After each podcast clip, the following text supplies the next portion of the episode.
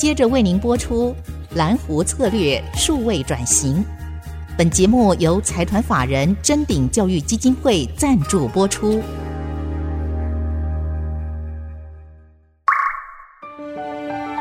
蓝湖策略数位转型，让主持人简真富与您提升决策品质与产业升级，掌握先机。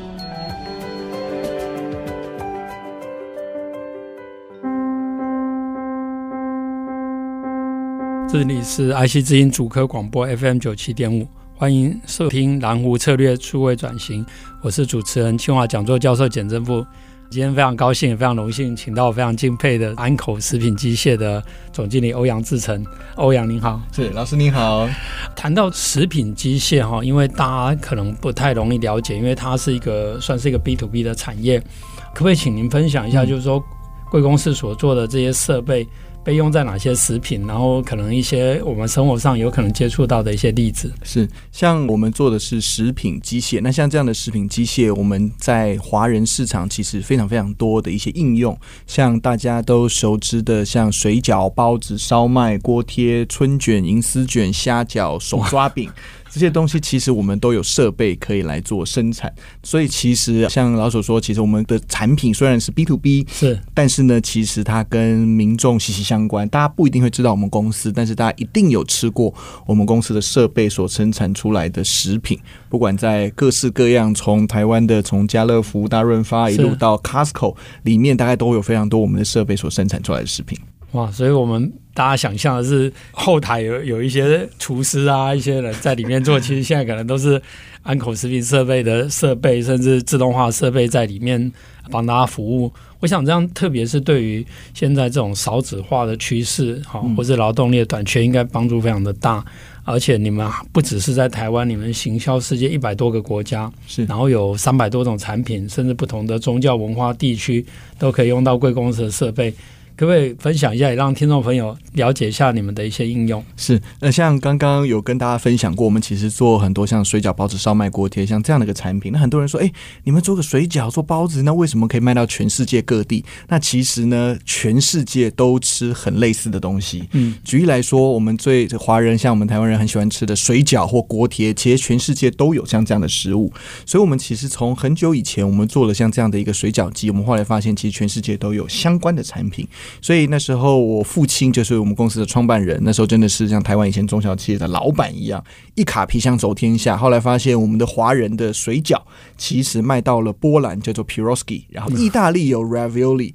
然后印度尼泊尔有 Momo，韩国有馒头。然后日本有 Gyoza，俄罗斯有 Pelmeni，哇，那各式各样的东西，其实当全世界都是像这样水饺相关的产品，包含我们以为是华人专属的小笼包或小笼汤包，是，其实在俄罗斯也有像这样的产品，他们叫 Khinkali 或者叫 Manti，是，然后在其他国家像波兰也有很多类似的产品，所以我们看到这个全世界的饮食趋势，或许我们要感谢这个成吉思汗，是，包含很多全世界这样的一些食品，包含全世界各国这样人。种的这样流动，所以很多各国的种族食品，就是我们可能像华人习惯吃的食物，东欧、俄罗斯人习惯吃的食物，其实我们都把它称作为种族食品。其实他们有非常多的这些相关，所以我们在设备上面可以依据不同的国家跟民族去做到配方的调整，以及这些克制化的一些微调，我们就可以把同样的设备，但是就可以去制作不同种类的食物，所以我们去做到这样子的一个延伸。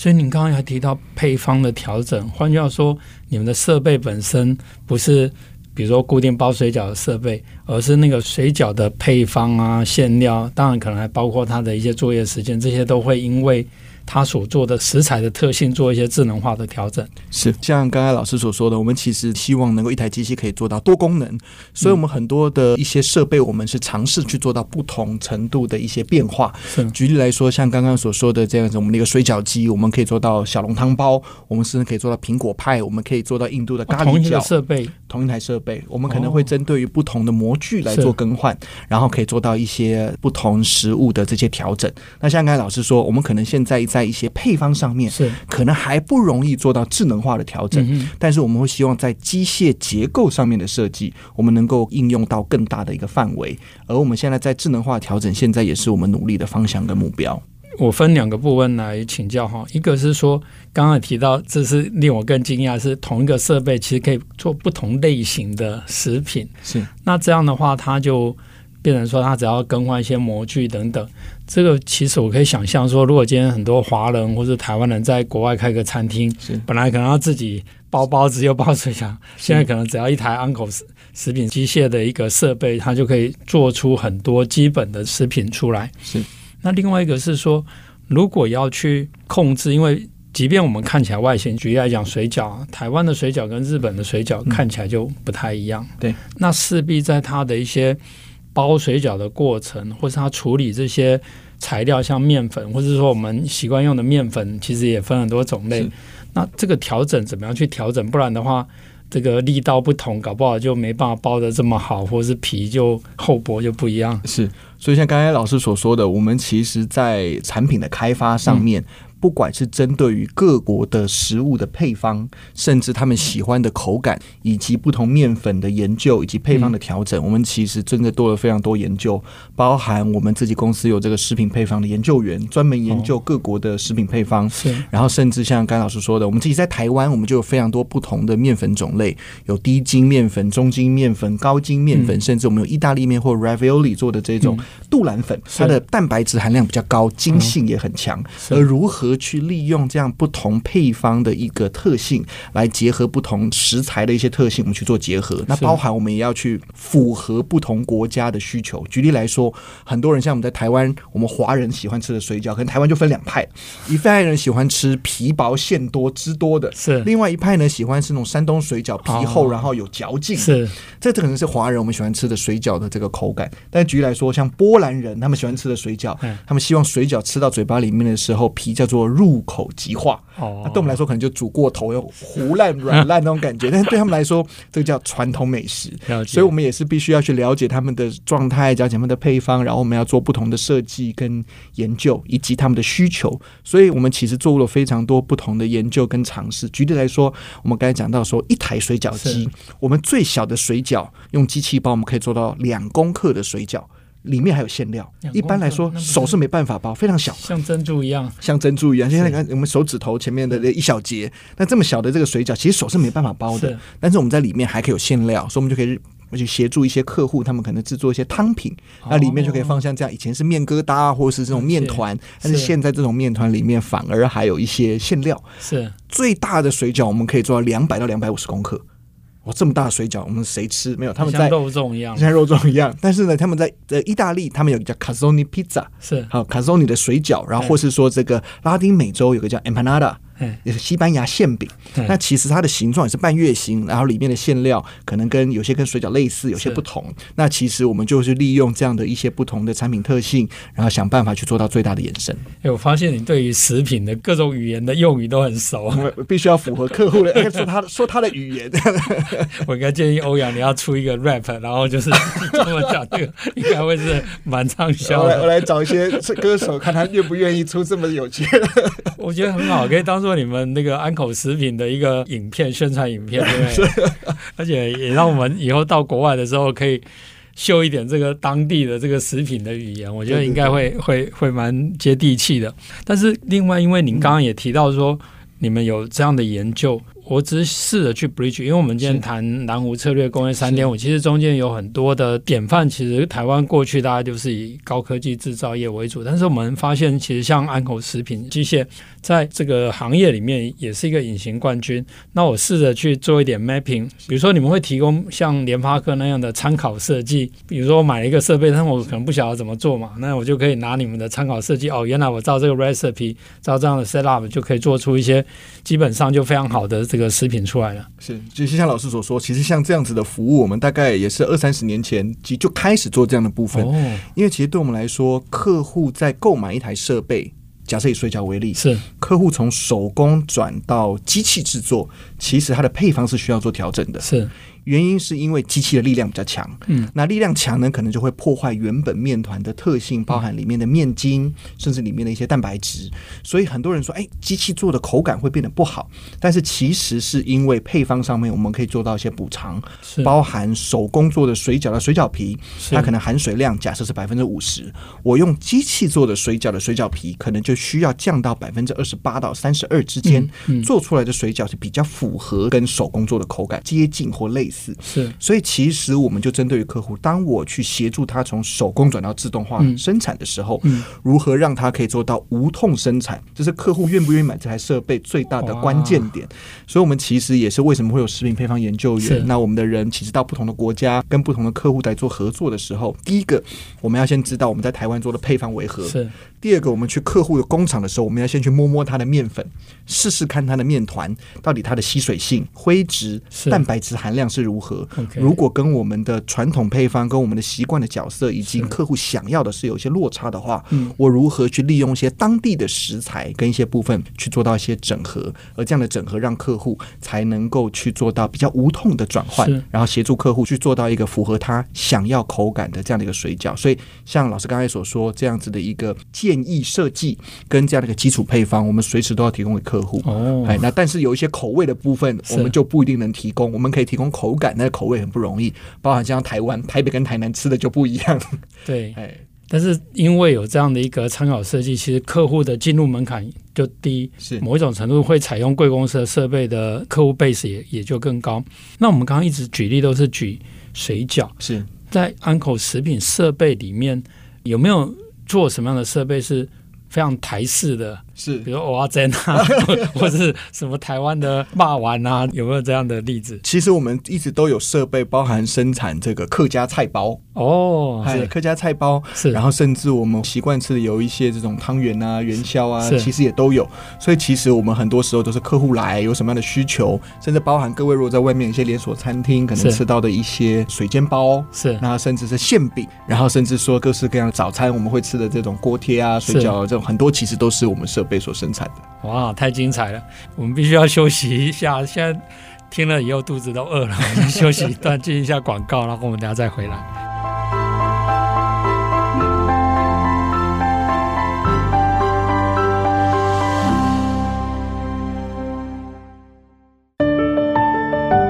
欢迎再回到蓝湖策略数位转型啊！不晓得各位听众有没有趁着休息，赶快去垫垫肚子啊？大家会越听越饿。那我们这个节目呢，除了在 IC 之音的官网可以随选随听以外，也同步在 Apple Podcast。Google Podcast、Spotify、KKBox 上线，那欢迎上 Podcast 搜寻蓝湖策略数位转型，也记得按下订阅，才不会错过每一集的节目。那我们再次非常高兴再回到访问呢，欧阳，我想要请教您哈，刚刚有提到说，你这设备这么方便，又可以做出不同的食品，那听众朋友可能会很好奇，就是说到底要花多少钱，然后它可以怎么样的去应用它？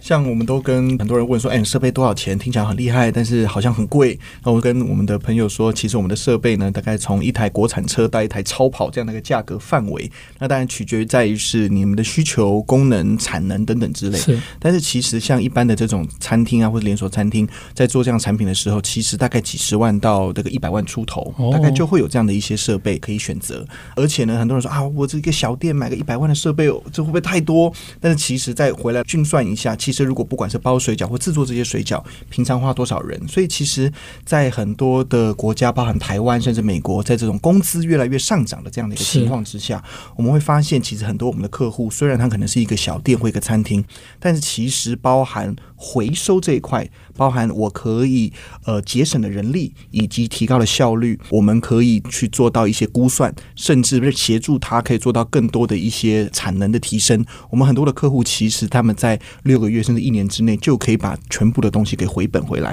然后包含也节省了非常多人员训练，甚至人员请假，甚至一些人员管理上面的一些问题。而且特别是说，像台湾现在第一个面临少子化的问题，因为当然就是说我们的能力可以做不同的事情。我还记得我以前一个朋友哈，他其实退休钱是够的嘛，从园园区某大公司退休，但他想要开个深夜食堂的这种店嘛，哈，我觉得应该蛮好，他自己对这个也很有兴趣。但我去看他的时候呢，他累得讲不出话。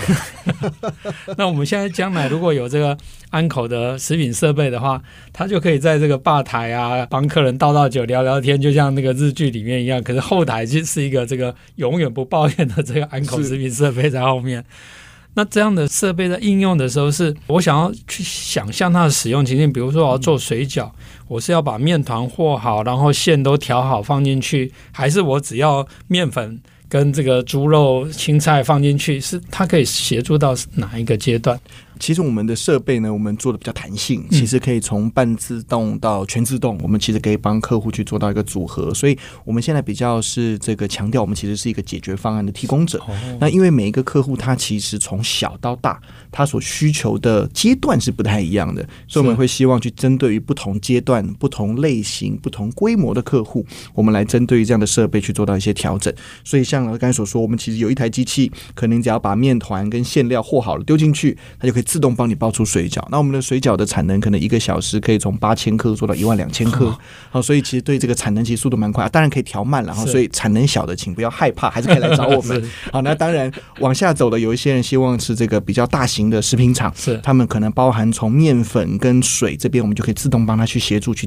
加到这样的一个搅拌机做混合，做完之后。倒出来自动分割、运送，甚至馅料直接的调整跟运输，得要馅料到一定程度以下，我们就做到自动补充。这些部分我们可以协助客户去做到一个规划跟整合。其实这这就像您刚刚比喻哈，从国产车到超跑，而且你还有选配，对，还有不同的的配套的一些机制，这也是跟我们刚刚提到，比如说像联发科当当初在走这个山寨机，从二点五 G、二点七五 G 哈，也是我为什么提工业三点五的原因。那在那个过程里面，其实他们他们在做这个山寨机的时候，他也是用选单的，一方面有参考设计，另外一方面让客户去选。客户想要什么，当然就会反映到它的配置跟它的成本。可是透过这样的话，也让一个所谓的大量客制化产生可能，就是说一样都是买安口的食品设备，不同的店，它其实还是可以做出不同的水饺，因为。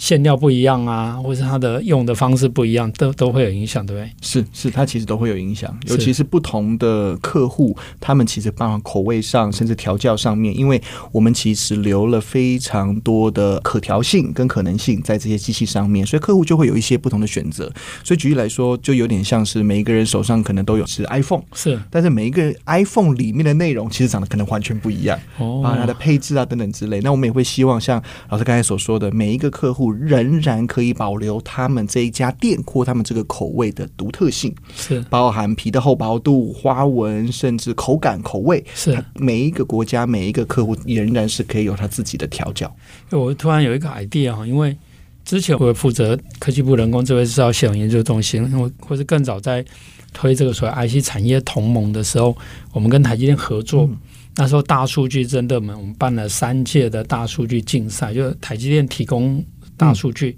因为它也要比武招亲，是。那我们让各个设备厂商提供他们的软硬体设备，然后让学生组队来用这些设备，然后来来 PK。嗯，好。那这个当然对于带动整个台湾对于大数据的应用，还有对人才的培育，乃至于对台积电它要找到好的人才跟好的软硬体 solution 都有帮助。那我现在是在想说，就是跟我们看料理东西军一样，或者说食品常常有盲测，是不是有机会？比如说安口跟清华大学我们合作一下来办竞赛，就是说全部都用安口的设备，看谁做出来水饺比较好吃，或者是我们跟这个里面可能还有那种手工做的。那那如果如果透过这样的 PK，很容易的去就是做到一个程度让，让让客户搞不好觉得说，哎，我们今天有一组学生，他就是纯粹在在食材的创新。然后借助你们的设备，他其实就可以做出超越这个什么几十年功力的这个老师傅，是不是有可能是这样？或是搞不好你们已经做过类似这样的测试来检验你们设备？哎，是我们其实自己也偶尔会做过像类似这样子的一些盲测，然后甚至说做出这样的一些测试。嗯，那我觉得啦，像老师刚才所说，我们也有一些客户啊。对。很多时候想要看看这个手工刀跟机器包，那哪个比较好吃？是刚好就前几个礼拜我，有个朋友他想要开一个水饺店，是他想说哇，你机器到底是做的如何？然后他就买了一些不同这个品牌的水饺，是然后自己也手工包，他觉得自己包的最好吃。是，然后呢，包含拿了一些其他家的这些水饺拿出来一比较，然后我们把馅拉掉，就单纯吃皮。他们后来觉得，哎，几间皮很好吃的。后来发现，有的是机器，有的是手工。是，所以其实，在机器做手工的这个品比较上面，其实非常接近。是，其实弯弯接下来就单纯就会是那口味到底是不是每一个人喜欢的这样子的味道。哦、所以其实我们自己也自己在内部也常常会去做这样的一些尝试。是，呃，举例来说，像春卷。嗯，可能手工包跟机器包大概只有形状好不好看，是，但是那个包含你的面皮，包含里面的馅料，其实我们都可以做到跟手工做几乎完全一模一样。哦、所以其实很多时候我们还是会先卖给客户之前，我们自己要测试，同时我们也会鼓励客户在购买机器之前，先来跟我们去做到一些食品的试吃跟尝试。所以其实，在疫情之前，我们有非常多的国外客户，可能每天都有，然后每天都来，然后我们可能试做，然后试吃，然后再调配方、调机器，然后。到了客户满意的这样的口感跟品质之后，我们再来做到最后的成交的一个可能性。哇！而且我想到说，以后你们的设备包春卷的时候，应该故意做一点 balance，不要做的太精确，看起来还还很接近。所以其实之前真的有客户来找我们，希望能够做手工的饼干。哦，故意会有一些对他们说：“哎、欸，你们能不能帮我做那个饼干，看起来真的像手工，不要每个都长得一样。欸”所以我们就去设计了一些模具，让每个模具有稍稍的不同，所以每次在压饼干的时候可以一点点的区别，然后就哦，那就是手工饼干的感觉。就一看这个客户就是某某大知名，但是其实也说明了你们在做这个事情，一方面是。非常的面向客户，不同文化、不同需求，客户看起来安口食品都是提供一个完整的解决方案。那另外一方面，当然你们的后台或是研发上面，其实也是一个高筑墙的过程。一方面是从您父亲开始就很早的进入这个产业，在设备、在自动化，甚至在这个网际网络的应用都，都都早于这个原来就有这些网页的时代。那可不可以就这个部分也帮我们分享一下？公司在推动数位化这部分的一些努力是。我们其实真的在数位化的过程中，呃，也花了非常多的这个时间。而这个数位化的过程，包含从我父亲在可能二十几年前在做网络行销，然后就已经希望能够借由网络的这样一个平台，把设备卖到全世界的各地。那原因是因为，其实刚才有提到，我父亲其实是这个很辛苦的第一代台湾著名的第一代的创业家，一卡皮箱走天下。而他们到全世界各地，像我父亲的时候，可能每到一个国家，第一件事就是。先翻电话亭里面的电话簿，嗯，看当地有什么样的食品厂，有什么样的餐厅，然后一家一家打电话来联络，约时间跟拜访。那后来有网络的出来了之后，他就想说：“诶，我能不能借由……”我现在都可以在台湾利用这个网络看到全世界的资讯，未来一定也会有客户在全世界的各地用网络来找到他需要的食品设备。就是因为这样的一个起心动念，我们其实在非常早的时候，一九九几年就开始做网络行销。我们那时候还是 Google 进台湾的时候，开始在卖 Google 关键字，我们大概是前几个跟他买 Google 关键字的这样子的一个客人。所以累积的这二十多年来，我们在网络上获得非常好的一个成果。那我觉得网络行销对我们来说也是。是我们能够把设备推广到一百一十二个国家很重要的关键。其实，在这一百一十二个国家里面，你说我们都有去过吗？其实没有，去过国家最多的是我父亲，他去过大概六七十个。然后我们的比较很资深的业务可能去了过三四十个，是。然后我可能会去过二十二十几个、三十个，但是。对，我们可以知道，这一百一十个国家里面，我们并不是所有的国家都有去过，但是也是因为网络的部分，让我们可以把设备去贩售到那些地方，所以让我们去获取一些新客户啊等等之类，都获得非常大的一个关键。那从网络行销开始，有很多的客户的需求等等之类，然后往下来做，就做到非常多不同的一些数位转型的需求。因为当我们的网络上面所获得的客户的需求变广，同时是好是坏，第一个客户变多，第二个客户的需求也变。变多，第三个，我们需要应对客户的类型也变得越来越不一样，因为从不同的国家、不同的市场、不同的规模跟不同的类型，也不同的食物，所以我们开始要运用的这些方法也不同。所以，当我从网络上来，不仅是资讯变得透明，我们所获得资讯的这样子的一个能力也会变强。嗯所以后来回来就开始来去调整我们自己内部的数位转型，从研发、从生产到后面的一些系统导入。以及现在我们可能还在做的这个，是我们协助客户的工厂慢慢走向智能化的这个部分，都是我们在数位转型上面目前我们在努力的这样的一个方向。